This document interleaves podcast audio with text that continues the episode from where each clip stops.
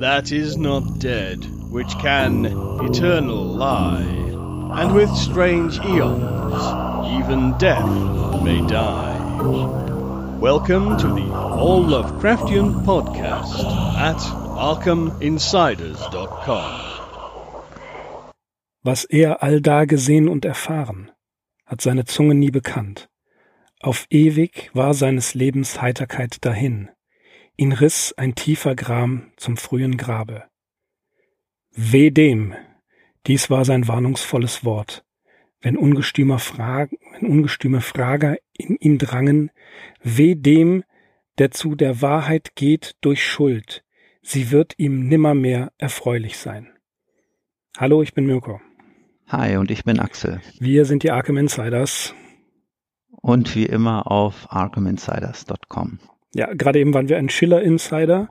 Was ich zitiert habe, das war aus äh, Schillers Ballade Das verschleierte Bild zu Seis.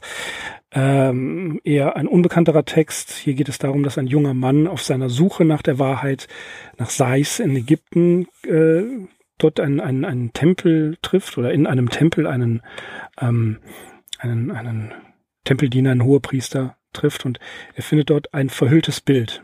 Er fragt den Hohepriester, was dahinter sei und der Hohepriester sagt, die Wahrheit. So, aber noch niemand hat den Schleier gelüftet. Der äh, junge Mann geht es nachts dahin und hebt den Schleier. Und was verborgen ist dahinter, das wird nämlich nicht gesagt. Doch am nächsten Tag finden die Priester den äh, jungen Mann und er spricht über das Gesehene, er spricht nicht über das Gesehene, dass es entscheidend wird, nie wieder froh und findet sein frühes Grab. So wie ich gerade ähm, Schiller zitiert habe. Ich habe schon lange keinen Schiller mehr zitiert, Axel. Aber das passte so schön heute. Heute passt es irgendwie rein. Und, ja, ähm, der Teufel soll mich holen, wenn wir das nicht schon mal im Zusammenhang mit Lovecraft erwähnt haben, dieses Bildnis von Size. Aber ich kann mich auch irren. Nein, du irrst dich nicht. Das, äh, es okay. lässt sich nämlich wunderbar immer wieder auf Lovecraft anwenden. Aber was machen wir heute eigentlich? Heute reden wir wieder über eine Geschichte von H.P. Lovecraft, natürlich nicht von keine, keine Quälballade von Schiller. Ähm, und zwar geht es um eine der bekanntesten und ebenfalls am meisten in Anthologien veröffentlichten Geschichte, ähnlich wie der Outsider, den wir neulich hatten. Heute sprechen wir über die Musik des Erich Zann. Ja, und sie ist nicht nur eine der bekanntesten Geschichten, sondern äh, zu den Merkmalen dieser Geschichte gehört es auch, das werden wir vielleicht nachher nochmal äh, extra betonen, dass Lovecraft, man höre und staune, selbst relativ zufrieden war mit dieser Geschichte, sein Leben lang. Kommt ja selten vor, ne? Das kommt selten vor, genau. Deswegen darf man das ruhig mal hier am Anfang extra betonen. Okay, und du hast, glaube ich, eine Inhaltsangabe. Ja, wie immer ähm, gönnen wir uns kurz nochmal, wer nicht mehr ganz vertraut ist mit dem Inhalt, äh, eine Zusammenfassung der Geschichte. Wir werden da ja gleich zu Beginn mit einer schier unglaublichen Tatsache konfrontiert, nämlich eine Straße in einer französischen Universitätsstadt ist verschwunden. Das will uns zumindest der namenlose Erzähler glauben machen, der einst in dieser Straße, die den Namen Rue d'Orsay trägt, eine Wohnung hatte. Und unser Chronist hat in jenen Tagen, von, hier, von denen hier die Rede ist, Metaphysik in besagter Stadt, in dieser Universität studiert, war arm gewesen und daher gezwungen, in den schäbigsten Absteigen Quartier zu nehmen. Und ein solches befand sich eben in dieser Rue d'Orsay in einer engen, steilen Gasse in einem der düstersten Viertel der Stadt. Und trotzdem der Erzähler von hier nur eine halbe Stunde Fußweg zur Universität hatte, ist es ihm seitdem nicht mehr gelungen, die mysteriöse Straße ausfindig zu machen, ja, sie auch nur auf einem Stadtplan gedruckt wiederzufinden. Der Grund für dieses Mysterium hängt offenbar mit seinem damaligen Zimmernachbarn zusammen und hierbei handelt es sich um einen Deutschen, nämlich jenen Erich Zann, der der Geschichte ihren Titel verliehen hat. Zann war, trotzdem er als höchst genialer Komponist bezeichnet wird, Musiker in einem drittklassigen Tingeltangelorchester und hatte die Gewohnheit, nach seinen abendlichen Auftritten noch für sich alleine in seinem Zimmer zu musizieren. Und dieses war das Dachzimmer in einem Haus, welches das höchste der ganzen Rue d'Orsay gewesen ist. Und unser Erzähler selbst bewohnte hier einen Raum im fünften Stock und konnte von dort sehr gut Erich Zanns wunderliches Spiel vernehmen. Der Deutsche spielte dabei auf einem altertümlichen Instrument einer Gambe, die man sich ungefähr wie ein Cello vorstellen kann, also ein Saiteninstrument, das zwischen die Beine gestellt und im Sitzen gespielt wird. Aufgrund des nächtlichen Spiels kann unser Erzähler oft keinen Schlaf finden.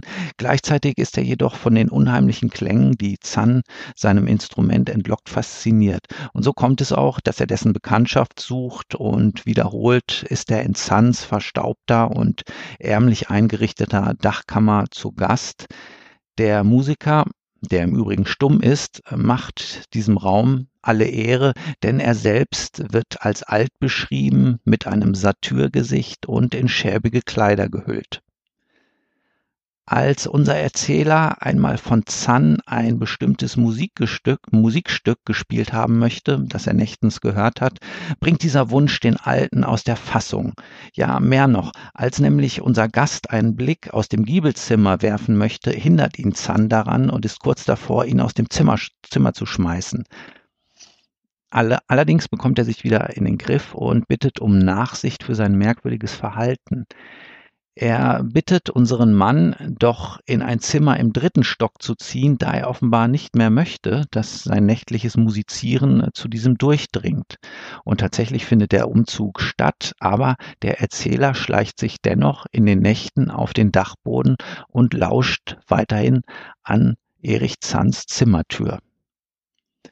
Eines Nachts nun steigert sich dieses Spiel des Deutschen zu einem chaotischen Babel von Harmonien, einem wahnwitzigen Pandemonium, das den Lauscher in einen regelrechten Horror versetzt.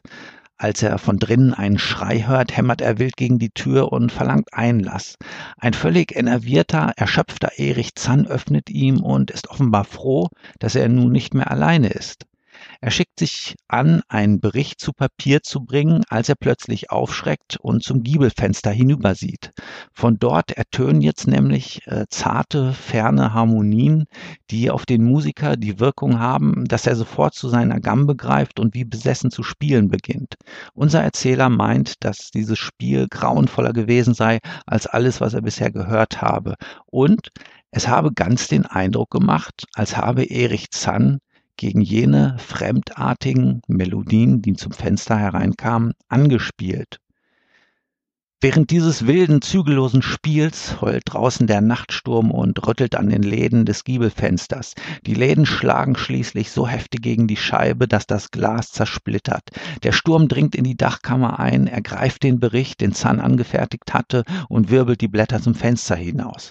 Freilich ohne, dass unser Chronist schon dazu gekommen wäre, sie zu studieren. Stattdessen tritt er nun selbst ans Fenster und blickt hinaus. Entgegen seiner Erwartung die vielen funkelnden Lichter der Stadt in der Dunkelheit zu sehen, schaut er nur in die Lichtlosigkeit eines unermesslichen Alls, einem schwarzen, undringlich, undurchdringlichen Chaos, das von einer völlig außerirdischen Musik erfüllt ist. Dieser Anblick raubt ihm beinahe den Verstand, noch dazu fiedelt Erich Zand, Erich Zand wie wild geworden in der Dunkelheit, denn der Sturm hat alle Kerzen ausgeblasen. Der Erzähler bahnt sich einen Weg in die Finsternis zum Ausgang, wobei er den unheimlichen Alten streift, der ihm unnatürlich kalt vorkommt. Noch im Treppenhaus vernimmt er die schauerlichen Töne Erich Zands, stürzt schließlich aus dem Haus und rennt und rennt, die Rue d'Orsay und alles, was er hier erleben musste, für immer hinter sich lassend. Erst als er die vertrauten Lichter der Stadt erblickt, hält er inne und wähnt sich in Sicherheit. Und trotzdem er später wiederholt versucht hat, die Rue d'Orsay ausfindig zu machen, blieb diese Straße für ihn unauffindbar. Ja, Spooky. merkwürdig. Ja, Spooky. ich kenne ich kenn das allerdings. Dass, äh, ich habe eigentlich einen recht guten Orientierungssinn, aber mit zunehmendem Alter fällt es mir schwierig, schwerer, einige Straßen wiederzufinden. aber nicht in Linn. Nicht in Linn, nein, da gibt's ja nur fünf Straßen, aber äh, oder sechs. Aber ähm, ja, das, das ist so als äh, ebenfalls ehemaliger Student der Metaphysik der metaphysischen Wissenschaften, ja, weiß ich so ein bisschen, wovon er spricht. ja, ich ähm, bin von der Geschichte ziemlich begeistert. Äh, es ist ein Ich-Erzähler und diesmal hat der Ich-Erzähler auch überlebt. Er schmeißt sich also nicht aus irgendeinem Fenster. Und ähm, er ist noch halbwegs bei Sinnen. Also er ist nicht komplett wahnsinnig geworden. Aber, tja, die Rue d'Orsay. Wir haben, bevor wir angefangen haben aufzunehmen, darüber gesprochen, dass äh, natürlich diese Stadt irgendwie Züge von Paris hat. Oder vielleicht fangen wir erstmal äh, wie üblich an. Geschrieben wurde die Geschichte im Dezember 1921, veröffentlicht im März 1922 im National Amateur. Und äh, die, ja, die Stadt hat Züge von Paris. Wir hatten mal über Alfred Galpin gesprochen, einen guten Freund H.P. Lovecrafts, der viel rumgekommen ist und der tatsächlich in den, ja, in der, in der Mitte der 20er Jahre ähm, in Paris gewesen ist. Allerdings, wie mir jetzt gerade auffällt, Mitte der 20er Jahre.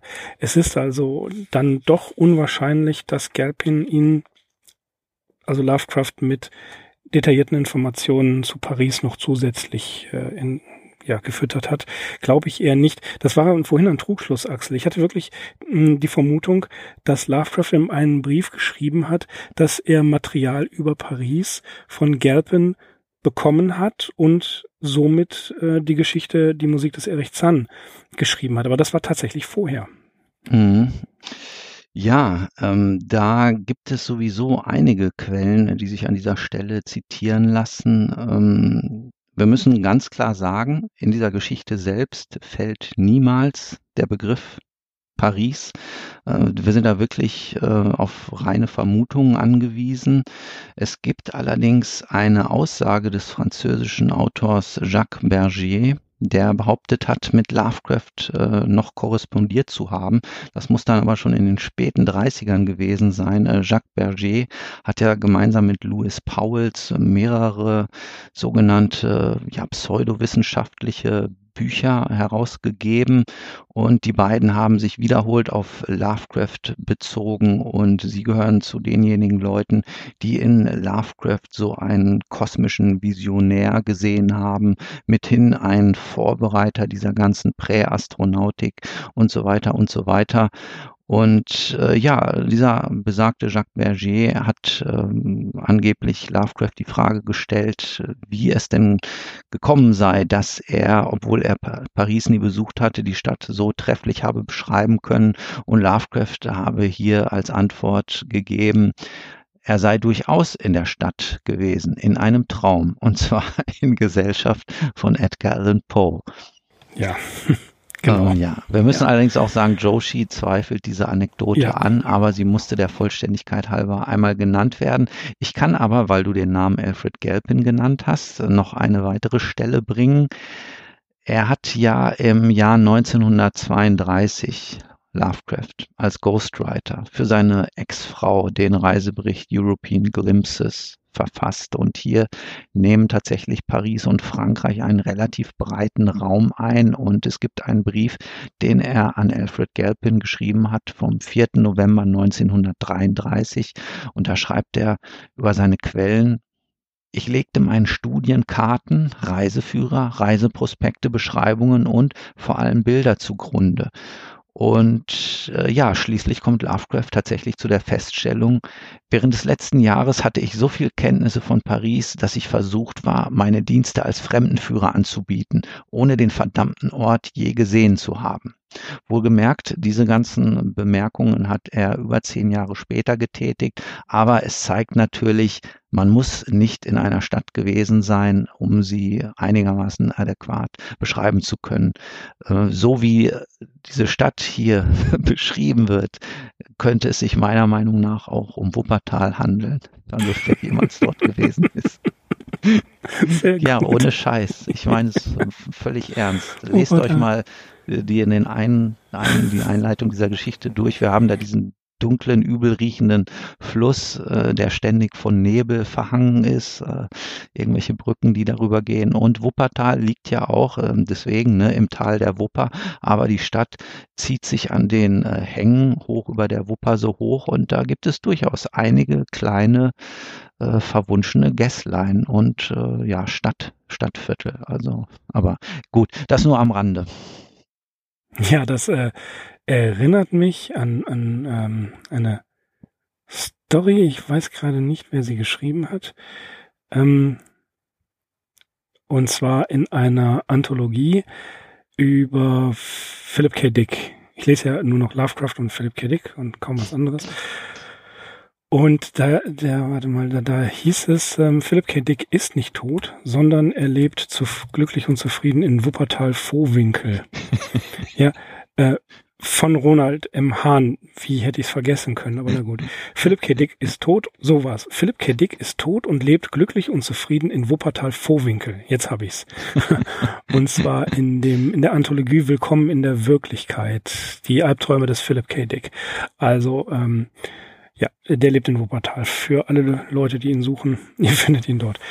ähm, ja, also äh, Lovecraft war in Wuppertal. Nein, Erich Zahn war in Wuppertal. Jetzt wird's schräg. Also, äh, vielleicht war es Paris oder vielleicht war es eine Vorstellung von Paris, wie Lovecraft sie hatte. Ähm, an Reinhard Kleiner schreibt er im März, am 12. März 1922, äh, warum er die Geschichte geschrieben hat. Das Ganze ist nicht vollständig ein Traum gewesen. Ich habe allerdings diese, die, diese Treppen in der ähm, Rue d'Ossé im Traum gesehen. So ungefähr kann man, kann man es sagen. Ähm, Ossé, das Wort existiert im Französisch nicht. So, und jetzt ähm, gehen die Kommentatoren sehr weit und sagen, dass ähm, die Phrase au seuil, ich meine, Französisch ist furchtbar, au seuil at the threshold, also äh, an der Schwelle heißen kann. Ähm, ja, geben wir, ich finde es eine, ist eine interessante, äh, ist eine inter interessante Interpretation. Vielleicht ist sie auch einfach nur mit Gewalt herbeigeführt, weil es ja passt. Ne? Ähm, aber selber diese äh, Straße, die in letzten Endes in äh, Stufen, in, in Treppenstufen ausläuft, da gibt es die Meeting Street, die in der Nähe der Congdon Street in Providence liegt. Und die hat er auf jeden Fall gekannt. Und das wird, die wird auch später noch in uh, The Case of Charles Dexter Ward erwähnt. Also insofern eine solche Straße in Providence mag eher Pate dafür gestanden haben, äh, wie die Stadt, wie diese Straße aussehen mag. Ich finde sie hochinteressant beschrieben. Es gibt, wenn ihr mal ähm, Google füttert, so viele wirklich surrealistische Darstellungen der Rue d'Ossé und dieses Viertels, in dem er sich da aufhält. Das ist also hochinspirierend und ähm, das macht Spaß, sich vorzustellen, wie diese Straße sein kann. Und ja, dass er sie nicht mehr wiederfindet, das ist eine gute Frage. Ist sie wirklich verschwunden oder will er sie einfach nicht mehr finden? Wird sich sein Unterbewusstsein dagegen, diese Straße wieder aufzusuchen, wegen der grausamen Dinge, die er dort gesehen hat? Das steht jetzt äh, mal so im Raum.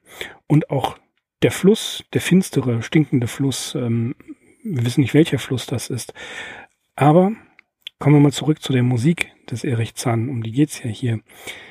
Es gibt einen Artikel in der Taz, einen Aufsatz, die, der heißt äh, Wie klingt die Musik des Erich Zahn? Tja, den Artikel kann man auch getrost beiseite lassen, denn da steht nichts drin. Ähm, außer ein paar Klischees, ja. Drei DIN A4 Seiten, nichts Neues für uns Insiders. Aber das ist eine gute Frage. Das, das Instrument, mit dem er spielt. Im englischen Original heißt es Viol. Und es tut mir furchtbar leid, für alle Illustratoren ist es keine Geige. Mhm. Ja, deswegen habe ich das eben schon äh, etwas Genau. vielleicht ausführlicher betont. Ja. Das äh, werden alle gemerkt haben, die schon einmal über diese Sache gestolpert sind. Ja, du hast das äh, sehr trefflich gesagt. Es tut mir leid für alle Illustratoren.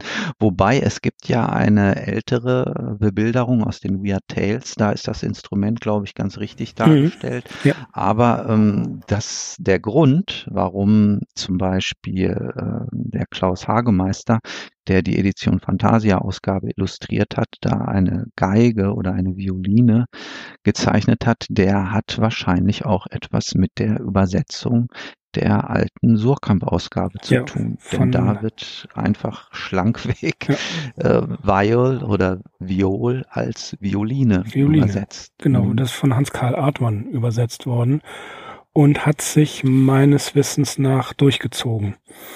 Also, ich habe es mir notiert, zumindest da glaube ich es mir notiert zu haben, ja, bei der Edition Fantasia. Ja, du sagtest es ja, ne? Mhm. Da ist es Violine, wird hier ganz klar gesagt. Also es ist keine Violine. Es ist eine, äh, wie, wie könnte man sagen, Kniegeige. Ja. Seinem Cello hat man früher Wie gesagt, es wird im Sitzen gespielt und es ja. ist, äh, wird so zwischen die Beine gestellt. Es hat auf jeden Fall einen größeren Korpus auch als eine Violine. Ja, ja. Und ähm, an, in einem Brief aus 1931 an Elizabeth Toldridge sagte er, dass er sich San eher als Cellisten vorgestellt hat und dass äh, die Viol eher aus ähm, ja, ähm, poetischen Gründen genommen hat. Und tatsächlich wurde es immer wieder, ähm, die Viol ist ein altes, Cello-ähnliches Instrument. Und das ist wie das Wort Viol in der englischen Originalausgabe, im englischen Original ist eben kein poetisches Wort für Violine. Das darf man nicht vergessen. Da fällt mir auch eine Anekdote hier aus Krefeld ein. Äh, ich weiß, wahrscheinlich interessiert sie niemanden, aber die haue ich jetzt trotzdem raus.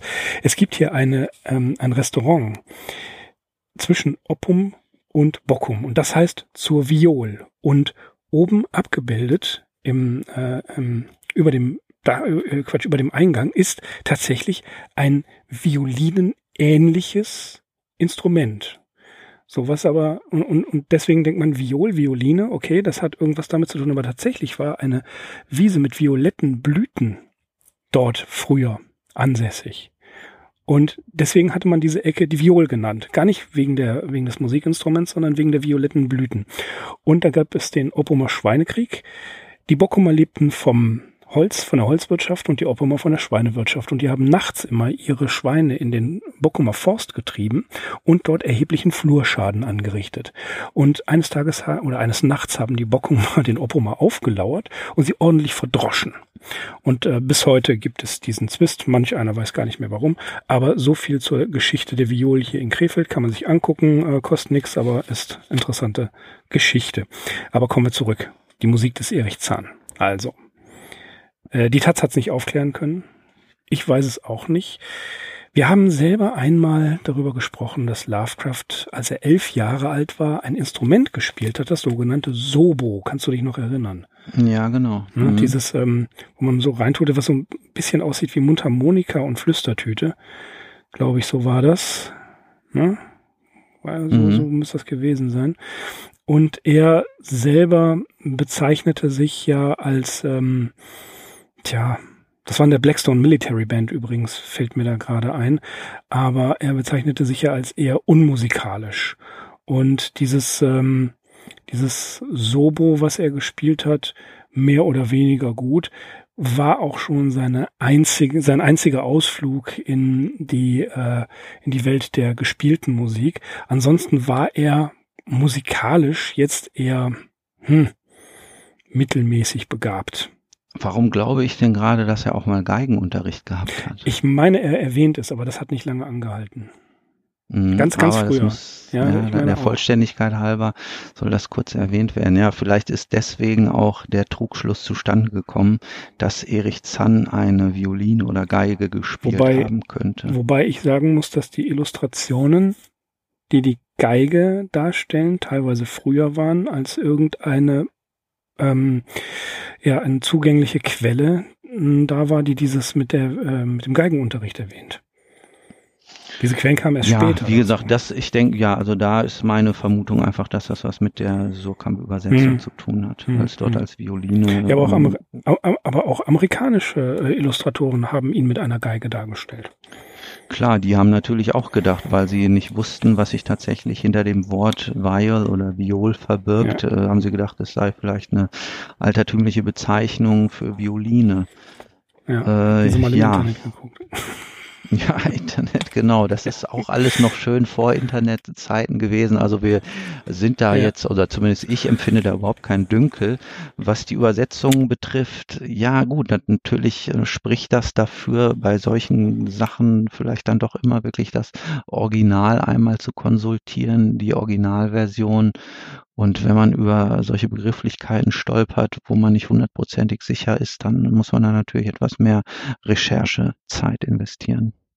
Ja, wobei wir jetzt natürlich Haarspalterei betreiben. Ich meine, die, auch, auch die Illustrationen mit ihm als Geiger sind wunderbar und ich gestehe natürlich, ich habe ihn mir auch als Geiger vorgestellt. Das Ja, das macht ja, die Story aber nicht schlimmer. Natürlich, weil wir eben mit der Artmann-Übersetzung aufgewachsen sind und ich wollte eben sagen, das hat äh, so lange, glaube ich, gut für uns funktioniert oder für alle, die diese Geschichte früher gelesen haben. Äh, meinetwegen äh, kann diese Geige bestehen bleiben, also daran soll es nicht scheitern und das macht weder die Geschichte noch ihre grafischen oder sonstigen Adaptionen irgendwie schlechter. Ganz genau, weil wir nämlich bei grafischen Adaptionen sind, äh, da fällt mir natürlich hier Reinhard Kleist ein, die Musik des Erich Zahn. Ja, der hat das auch gemacht. Mhm. Der hat es auch äh, mit, der hat ihn auch mit einer Geige dargestellt, sehr minimalistisch, aber großartig. Ähm, auch ähm, die, die Rue d'Orsay, die zeigt er gar nicht wirklich, sondern er zeigt nur sehr viele Treppen. Mhm, ja? Mhm. Und ähm, ja, ist äh, definitiv eine geniale, eine geniale, ähm, sehr, sehr eindrückliche grafische Umsetzung von Reinhard Kleist in dem ähm, Buch Lovecraft. Ist wahrscheinlich wahnsinnig schwer zu kriegen, aber wer es äh, bekommen kann oder wer es sucht, das lohnt sich wirklich. Also weiter im Text. Ähm, Ganz kurz noch zu dem Surkamp-Übersetzung. Ja. Da ist nämlich auch ein sehr bemerkenswerter, ich will nicht sagen Druckfehler, sondern das ist wirklich ein inhaltlicher Fehler, der dort geschehen ist. Ähm, an einer Stelle heißt es nämlich anstatt der Rue d'Orsay, also jenes Straßennamens, den Lovecraft erfunden hat, Rue d'Orsay. Und das ist ja ein Begriff, den es tatsächlich gibt. Also diese Straße gibt es nicht in Paris, aber es gibt ja dort das äh, quasi Regierungsviertel, den Quai d'Orsay oder das Musée d'Orsay, geschrieben O-R-S-A-Y äh, ja, ist da, hat sich da irgendwie eingeschlichen in äh, diese äh, Version in dem in der Surkamp-Ausgabe und hat mich am Anfang verwirrt, als ich das jetzt nochmal gelesen habe. Aber das ist irgendwie, mhm. ja, hat sich tatsächlich einfach, das ist wirklich so ein Druckteufel, der sich da eingeschlichen hat, der Fehlerteufel. Mhm. Ein Fehlerteufel hat sich eingeschlichen, ja. Also wir können die Musik des Erich Zahn nicht wirklich bestimmen. Das funktioniert nicht, weil Lovecraft als, ja, er hat eine gewisse musikalische Grundausbildung, ganz bestimmt. Aber er äußert sich sehr vage über die Musik. Also unheimliche Klänge und so weiter. Ähm, das ist, das ist schon merkwürdig. Aber was, was passiert eigentlich wirklich in dieser Geschichte? Äh, die Violine kreischt, sie, ähm, ja, es gibt äh, babylonische Klangverwirrung, finde ich auch interessant. Ähm, und dann spielt er vor diesem Fenster. Das einzige Fenster, das über allen anderen Giebeln der Rue d'Orsay ist. Und ganz offensichtlich, wir können einfach ja auch mal da einsteigen, ähm, hält Erich Zahn etwas zurück, was durch dieses Fenster, das möglicherweise eine völlig andere Dimension zeigt, versucht, den Zugang zu finden, also sprich die Schwelle zu übertreten. So erscheint es mir. Ja, Schwelle, woher, wohin? Das bleibt, Für, das bleibt offen. Das ja, bleibt ja, offen. also wir haben es mit, mit ja. irgendeiner ultrakosmischen Bedrohung zu tun. So formuliere ich das. Ultrakosmisch. ja, genau. Ja, okay. Und ähm, also etwas es ist eine Bedrohung. Es, es ist eine Bedrohung, nichts, ja, ja. Es ja, ist nichts Gutes, Fall. was da reinkommt, sondern man Nein. muss es irgendwie draußen halten. Ja, aber wir können nicht sagen, äh, was es ist, denn es wird nicht gesagt. Es gibt nur eine, eine merkwürdige, dissonante Antwort aus dem Dunkel der, dieser äh, Dimension, wo, wobei der Erzähler noch vermutet, ähm, äh, das sei von unten, von der Stadt her, denn das Fenster ist ja verhangen. Und ähm, Sun versucht ihm zu erzählen, dass er äh, eigentlich eher gerne unter sich bleibt. Er ist völlig ausgezehrt, er ist äh, fix und fertig und ja, weiß definitiv mehr als der Erzähler. Denn der Erzähler verrät nicht, was es sein könnte. Er hat gesehen, er hat diese, dieses ja, diese Schwärze auf der anderen Seite gesehen. Er hat was völlig anderes erwartet. Er hat erwartet, die Stadt zu sehen, die Lichter der Stadt, und dann sieht er Schwärze. Dann sieht er irgendetwas, was er nicht zuordnen kann und was auch tatsächlich nicht näher beschrieben wird. Und trotzdem, ja, eine, äh, eine, eine sehr merkwürdige, ähm, ein licht- und formloser, aber klangerfüllter, unendlicher Raum. Und äh, diese Tatsache, dass er das sieht, die macht ihn völlig fertig und er flieht. Er läuft weg. Mhm. Ja, wobei Lovecraft hier noch also einen kleinen Trick anwendet, um unsere Neugierde noch weiter anzustacheln, beziehungsweise um uns glauben zu machen, dass wir haarscharf um die Aufdeckung des Rätsels herumgekommen sind, weil er lässt ja den Erich Zann äh, mitten äh, sein wildes Spiel unterbrechen und trotz seines aufgelösten Zustandes setzt er sich hin und fängt an, auf Deutsch einen Bericht zu verfassen. Ja. Also er ist ja, ja, taub, das habe ich erwähnt. Er spricht auch nicht. Stumm. Ich weiß nicht. Stumm. Ah ja, er ist stumm, okay, genau. Mhm. Und deswegen schreibt er diesen Bericht und der Sturm, den ich auch schon erwähnt habe, der dringt dann in das Zimmer ein, wirbelt die Blätter hoch und äh, ja, trägt sie dann auf die Art und Weise ja, aus dem Fenster das, heraus, ohne dass unser das Erzähler. Mh. Ja, das ist wirklich, wirklich tricky. Also wirklich ein, ein guter Griff. Einfach mhm. äh, mit anderen Worten, die, die Wahrheit oder naja, die Wahrheit, und deswegen habe ich Schiller zitiert am Anfang, die liegt genau vor uns auf diesen Blättern. Die ist zum Greifen nah.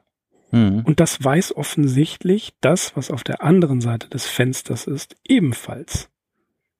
Ne? Und, und schlägt zu. Ja, auf jeden Fall müssen wir gewiss sein, dass Erich Zann weiß, was los ist was ja, rein will ins ja. Fenster und warum er irgendwie dagegen anspielen muss. Und ja, wie gesagt, er nimmt sich die Zeit, das noch äh, in einem Bericht zu dokumentieren. Aber der ist uns eben nicht überliefert worden, dieser Bericht. Aber was ist Erich Zann für ein ja. Typ, Mirko? Was, wo kommt der her und was hat der, was hat der äh, für Dinge getan, dass er nun den Rest seines Lebens das, damit verbringen muss? Das ist eine gute Frage wie, wie so ein Irrer, wie so ein Teufelsgeiger zu spielen. Ja, wer weiß, wer weiß. Also er hat ja ähm, ein bewegtes Leben ganz offensichtlich hinter sich. Er, ähm, ja, jetzt ist, jetzt ist die Frage, ist Erich Zann zu diesem Fenster geschickt worden? Ist er da mit Absicht? Gab es vorher schon einen Wächter? Oder hat er es zufällig entdeckt, dass es dieses Fenster in eine andere in einen anderen Raum gibt. Da können wir nur spekulieren, das wird nicht gesagt. Also ist es so, dass, dass dieser andere Raum an Erich Zahn gebunden ist? Das heißt, überall, wo er auftaucht, ähm, taucht plötzlich diese, diese, ja, diese, dieser Zugang auf? Oder war der Zugang da? Erich Zahn zieht dort ein, wie das ja nachher auch in ähm, Träume im Hexenhaus ist. Gilman zieht ja in dieses Fen in dieses äh, merkwürdige Zimmer ein und wird dann äh, nach und nach äh, ja er, ergreift äh, ergreift die Hexe Besitz von ihm. Also Zahn zieht ein und das Fenster ist da und er bemerkt es erst dann oder da er ja diese Musik spielen kann, ist er hingeschickt worden, um dieses Fenster zu bewachen. Ich weiß es nicht. Ähm, ich finde von diesen drei Versionen immer noch am besten, dass er es zufällig entdeckt hat.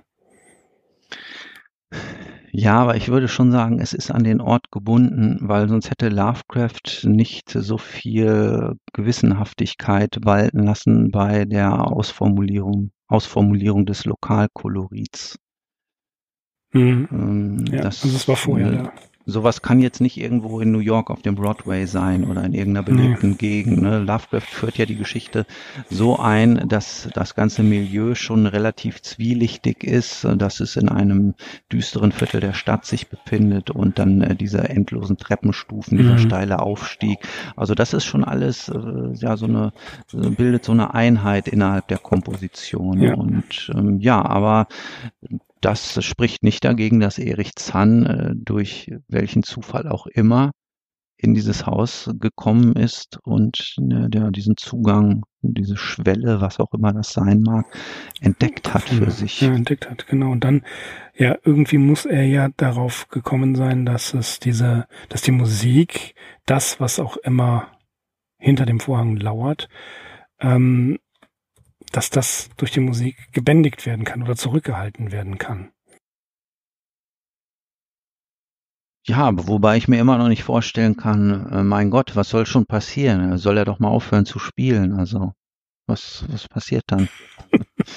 was passiert? Ja, keine Ahnung. Ähm, ich habe, äh, es, es gibt einen, ähm, einen Film von Federico Fellini, der heißt Die Stimme des Mondes. Und da gibt es eine Person, die spielt eine verbotene Tonfolge, die die Toten herbeiruft.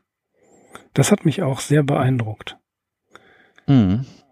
Ja, also ähm, das, äh, ja, das, das, das war so, dass ich kann mich leider nicht mehr genau erinnern. Ich fand den Film sehr poetisch, sehr schön gemacht.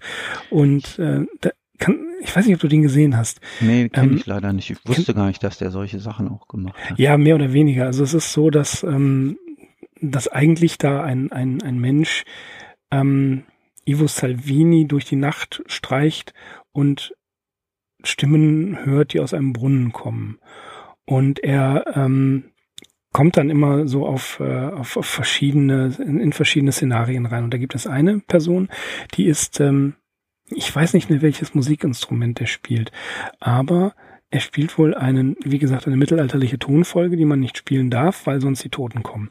Und es plötzlich stehen dann Leute. Äh, nein, erst ähm, wird der Schrank verrückt sich und so weiter und dann stehen dann Leute in seinem äh, in, in seiner Wohnung und eine wunderbare wunderbare ähm, Szene ist, da kommt, da steht dann einer vor seinem Kühlschrank und räumt den leer. Und dann fragt er, wer sind Sie? Ich, dann sagt der Mensch, ich bin der große Esser. Ich esse alles. mhm super Film.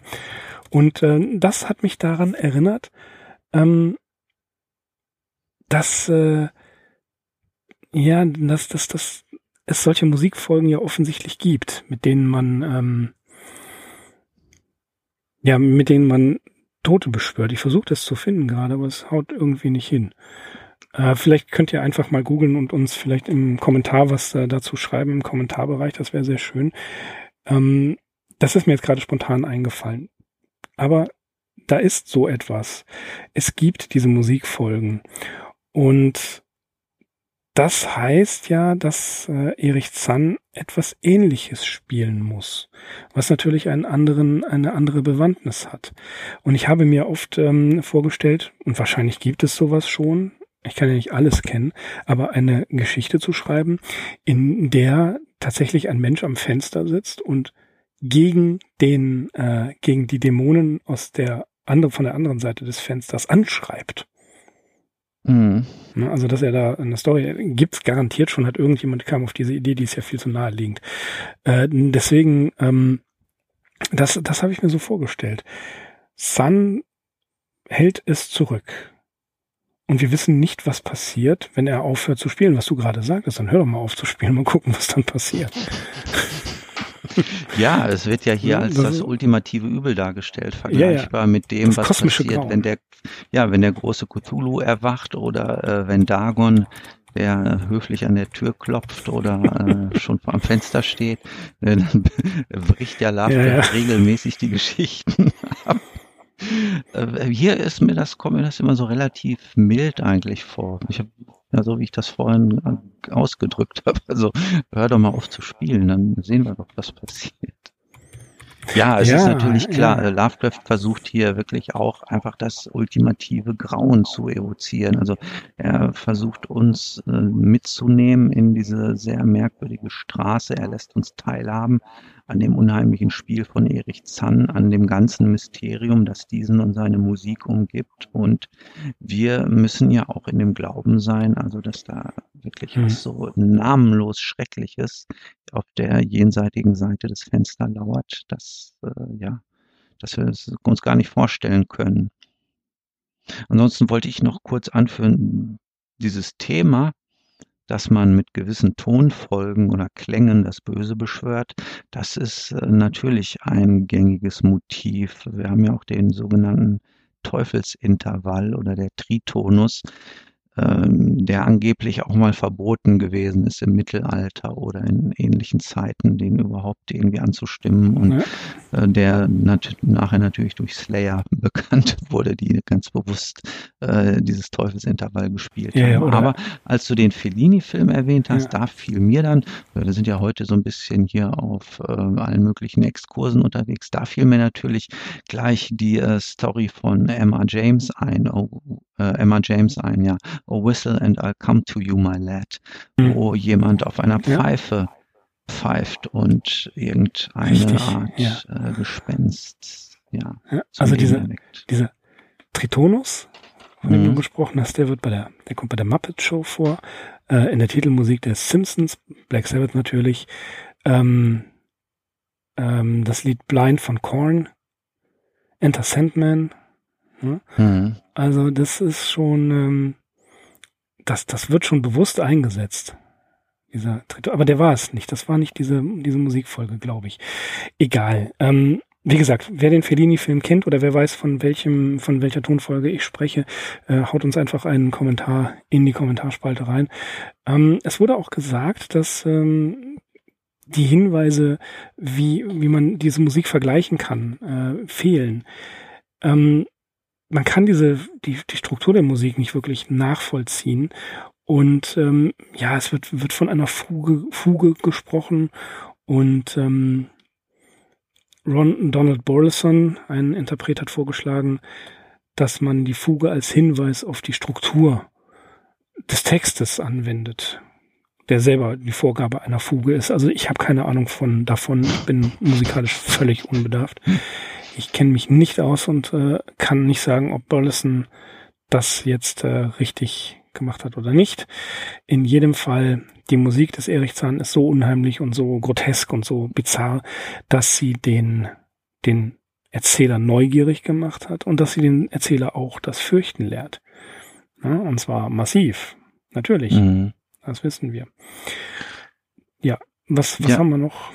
Ja, die Geschichte steht äh, bei Lovecraft so ein bisschen einzigartig auch da und vielleicht ist das auch der Grund, warum sie so bekannt geworden ist dass äh, wir hier wirklich auch nichts Vergleichbares in seinem gesamten Werk finden. Wohl haben wir natürlich den ähm, tragisch verhängnisvoll begabten Künstler, wenn ich äh, zum Beispiel an Richard mhm. Upton Pickman oder Henry Anthony Wilcox, Wilcox denke, aus der Ruf des Cthulhu.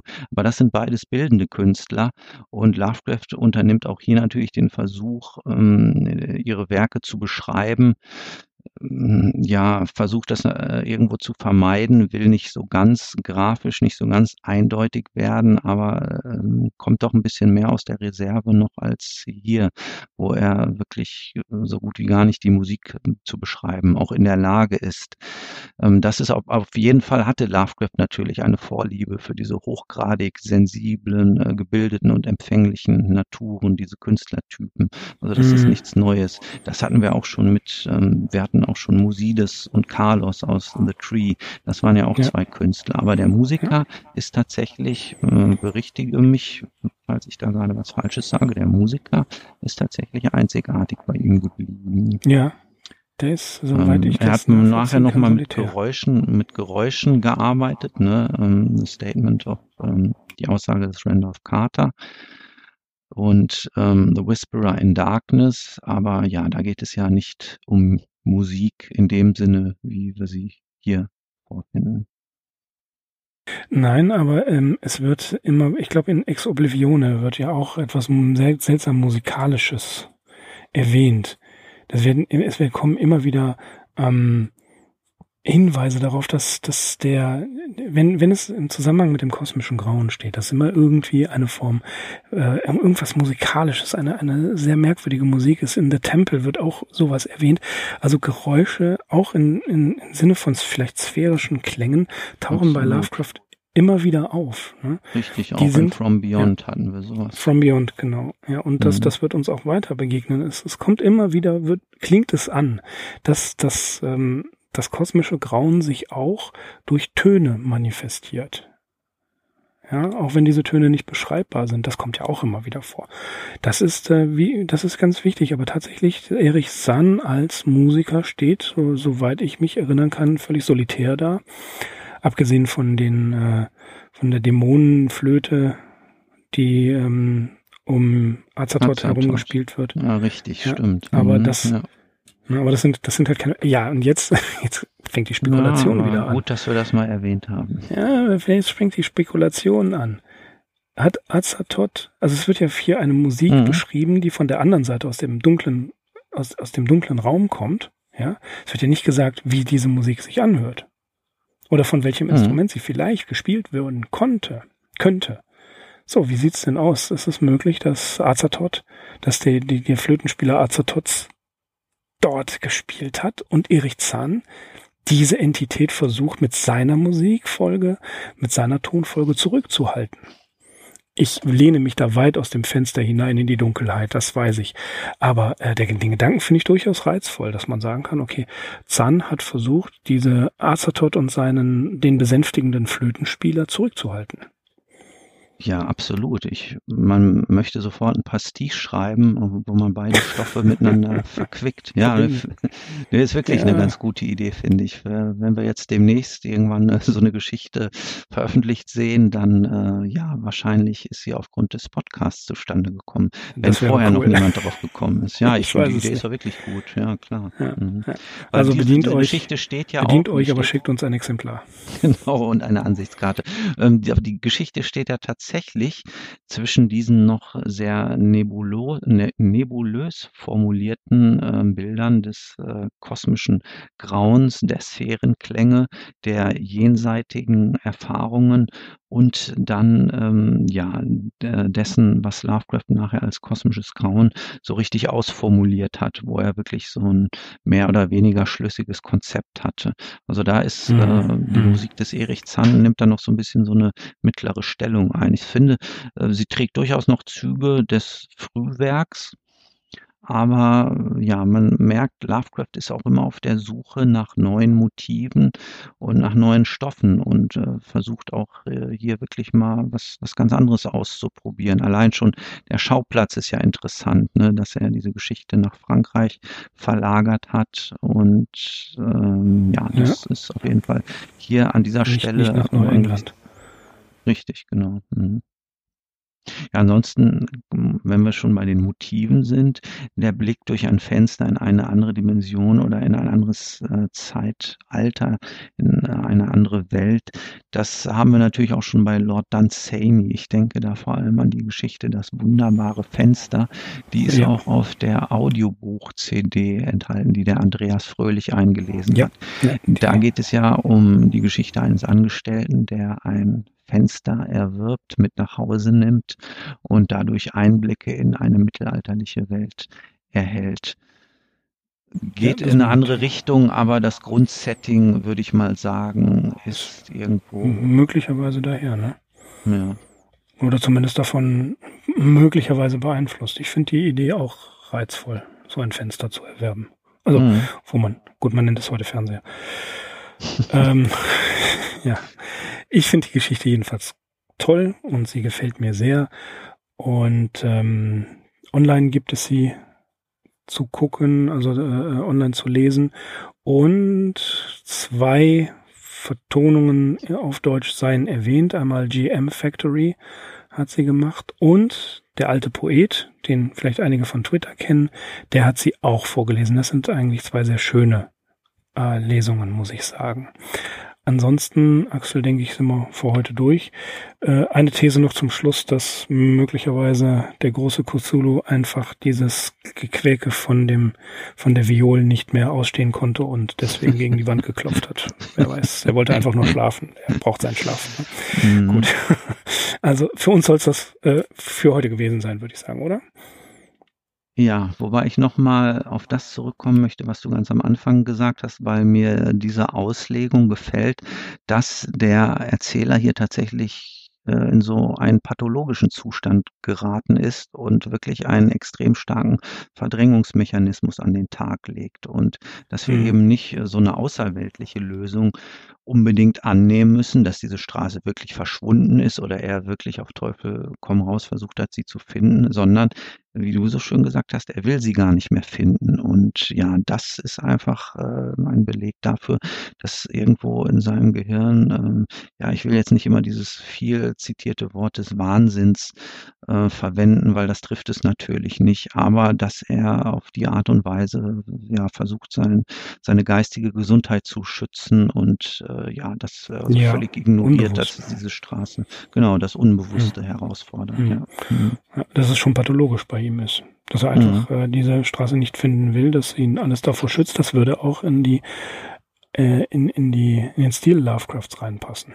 Dass er einfach mhm. einen Protagonisten hat, der sich dagegen unbewusst wehrt, weil er genau weiß, er muss mit dem kosmischen Grauen konfrontiert werden oder er würde damit konfrontiert werden, wenn er nochmal darauf geht und das durch das Fenster ins, äh, ins sonst wohin schaut, in den Kosmos schaut, dass ähm, sein sein Gehirn vielleicht genau absichtlich einen solch, eine solche Amnesie hervorruft. Es gibt ja auch Schutzamnesien. Genau, sowas mhm. in der Richtung. Das, ja. das ist äh, schon in der, in der Psychologie dargestellt. Aber gut, ich empfehle auf jeden Fall Lektüre der Story oder mal reinhören bei den beiden genannten Kollegen, die das sehr schön gemacht haben. Und ähm, ja, von uns war es das jetzt, oder? Machen wir Schluss. Ja, ich wollte noch eine Sache erwähnen, weil wir jetzt schon äh, über Wuppertal und Krefeld gesprochen haben. Wusstest du eigentlich, dass der äh, sehr bekannte Verfasser von Wildwest-Geschichten, äh, der Amerikaner Brad Hart, äh, eine Zeit lang Konsul in Krefeld gewesen ist? Ich hatte keine Ahnung, aber ich muss auch ehrlich sagen, der Name Brad Hart ist mir eher durchs Wrestling bekannt. Okay, ja, dann ähm, mach dich mal schlau, Nein, ich weil ich habe da wenig ja. darüber herausfinden können. Ich weiß auch gar nicht, ob das in Krefeld überhaupt ähm, eine, eine, bekannte Tatsache ist. Aber wie gesagt, das war ähm, im 19. Jahrhundert ein sehr erfolgreicher Verfasser von Wildwest-Geschichten und der ist tatsächlich eine Zeit lang dann US-Konsul in Krefeld gewesen. Das war aber zu den Zeiten, wo Krefeld innerhalb äh, ja, des Weltgeschehens auch noch eine größere Rolle gespielt hat, als es heute der Fall ist. Und nie wieder der Fall sein wird. Ja, tut mir furchtbar leid. so. Gut. Hast du noch einen? Nein, das war's. Nein, das war's dann. Das letzte, letzte, letzte Wort. Wie bei Columbo. Ähm, ich habe da noch mal eine Frage. Aber gut. Okay, dann würde ich sagen, verabschieden wir uns heute und hören alle noch ein bisschen Musik. Äh, das war's für heute. Wir haben gesprochen über die Geschichte, die Musik des Erich Zand von unserem Lieblingsautoren H.P. Lovecraft. Und wir bedanken uns bei euch allen fürs Zuhören und verbleiben mit den besten Grüßen. Ich bin Mirko. Ich bin Axel. Wir sind die Arkham Insiders. Auf arkhaminsiders.com. Macht's gut, ciao. That is not dead, which can eternal lie, and with strange eons, even death may die. Welcome to the All Lovecraftian podcast at ArkhamInsiders.com.